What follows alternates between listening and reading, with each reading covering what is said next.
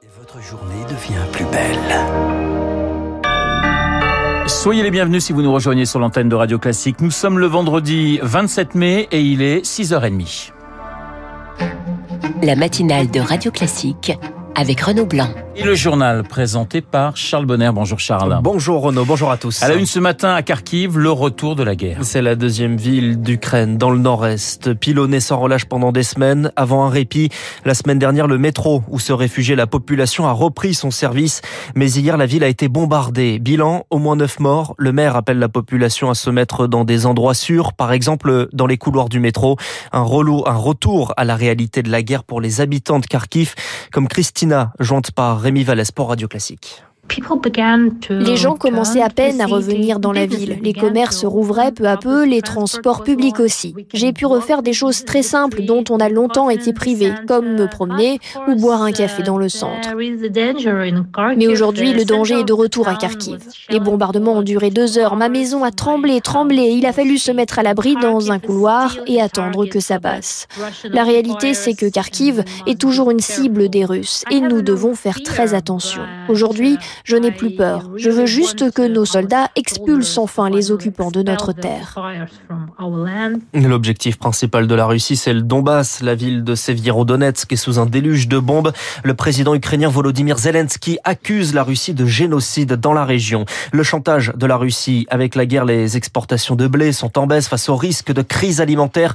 Vladimir Poutine accepte d'aider, mais à condition de lever les sanctions contre son pays. Et sur le plan diplomatique, Charles, la guerre provoque, si je puis dire, des envies d'OTAN. La Finlande et la Suède sont effectivement candidates pour rejoindre l'Alliance Atlantique, de quoi agacer la Russie, qui pourrait trouver un allié dans la Turquie. Le président Erdogan menace de poser son veto en cause les militants kurdes réfugiés en Suède. Il échangeait hier avec Emmanuel Macron, qui l'appelle à respecter le choix souverain des deux pays à entrer dans l'OTAN. Pour Didier Billion de l'Iris, la Turquie est moins isolée qu'il n'est paraît.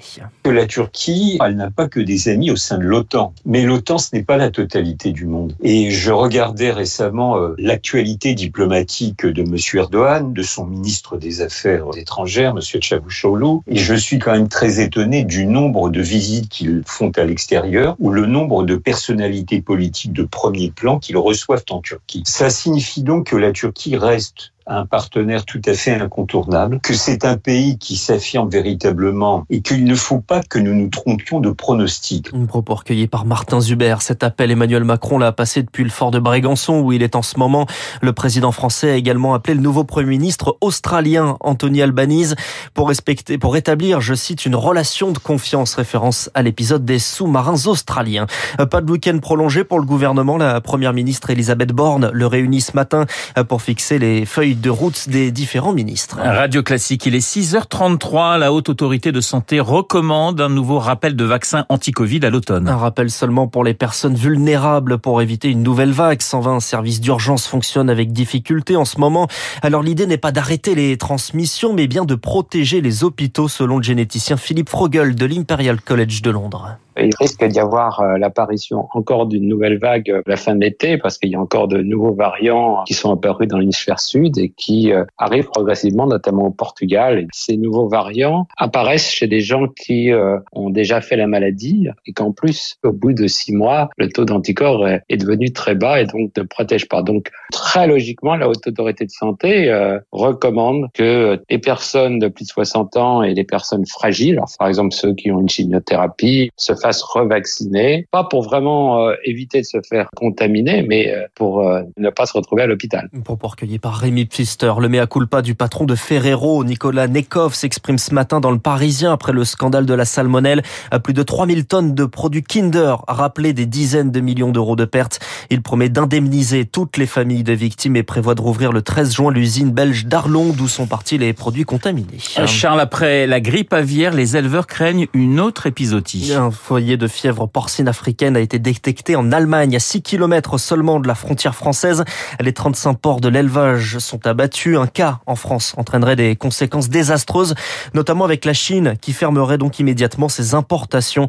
Elisa Husson est ingénieure à l'Institut du porc. La Chine, c'est euh, un peu plus de 200 000 tonnes, donc c'est-à-dire euh, un peu plus de 26% des exportations. On est déjà dans une situation très compliquée. Les éleveurs de porc subissent une flambée des prix des matières premières liées à l'alimentation animale. Hein. Donc l'affaiblissement des prix à la production qui serait engendré par euh, la perte des débouchés à l'export, là ce serait très compliqué pour la filière. Et l'exemple allemand nous le montre bien, hein, avec un effet dévastateur pour les élevages de porc en Allemagne. Propos recueillis par Émilie Vallès. Et puis c'est un constat partagé par les chefs d'entreprise que c'est dur de recruter. Et notamment dans le tourisme, les animateurs de colonies de vacances, les maîtres nageurs ou dans les parcs d'acrobranche.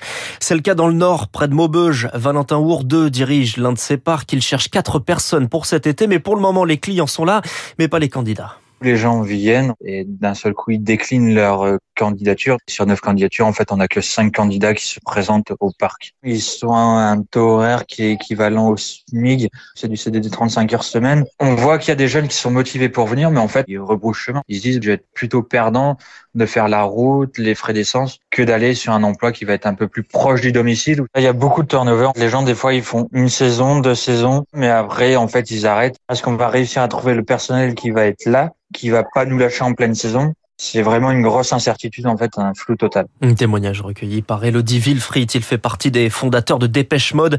Andy Fletcher est mort à l'âge de 60 ans. On l'a appris cette nuit par un communiqué du groupe. Et puis on termine par du sport, du tennis. Et les Français vont plutôt bien, Roland Garros. Oui, chez les femmes, Caroline Garcia est éliminée, certes, mais Alizé Cornet et les Léolia Jean-Jean iront au troisième tour chez les hommes. Gilles Simon, 37 ans, est également qualifié.